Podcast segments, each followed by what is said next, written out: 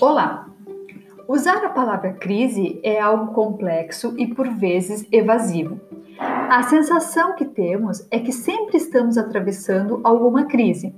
Mas, na falta de uma palavra melhor, vou embarcar nesse termo para dizer que a pós-modernidade traz consigo uma ideia de crise, a qual poderia ser associada a todas as grandes narrativas, e quem nos apresenta essa ideia é o francês Jean-François Lyotard.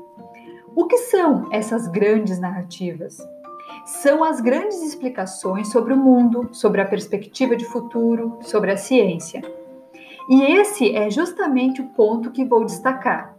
A pós-modernidade, segundo Lyotard, seria marcada por uma crise na ciência, ou melhor dizendo, na noção de ciência moderna. Qual é a base da ciência moderna?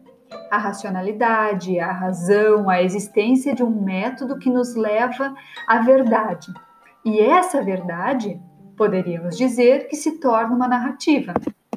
Na pós-modernidade, o importante não é mais afirmar a verdade, mas localizar o erro no sentido de aumentar a eficácia sobre o que se está estudando.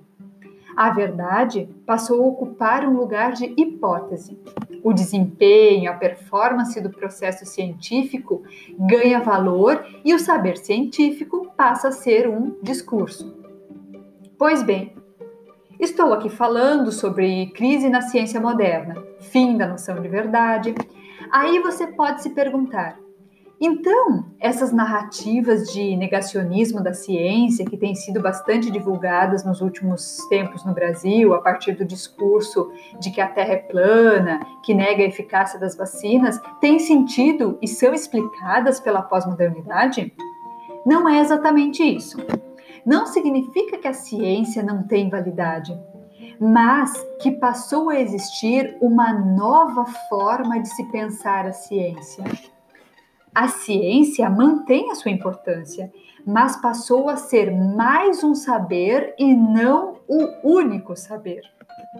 Lyotard afirma no livro A Condição Pós-Moderna que a ciência não só mantém a importância, mas tem essa importância reforçada quando está em jogo a capacidade produtiva, justamente porque nessa era chamada pós-moderna, o saber assume o caráter de mercadoria informacional e passa a ser muito importante na competição mundial pelo poder. A Revolução Industrial nos mostrou que sem riqueza não há tecnologia ou ciência. E a pós-modernidade mostra que sem tecnologia não há riqueza. Na era do capitalismo informacional, quem são os países que detêm maior poder?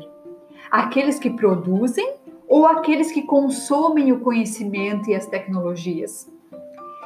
Mesmo que muitas vezes altamente desvalorizado, o desenvolvimento da ciência e da tecnologia tem implicações muito importantes.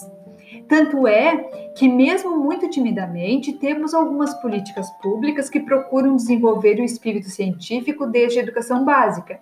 E, ao menos entre a comunidade científica, se aposta nisso como uma forma de desenvolvimento do país.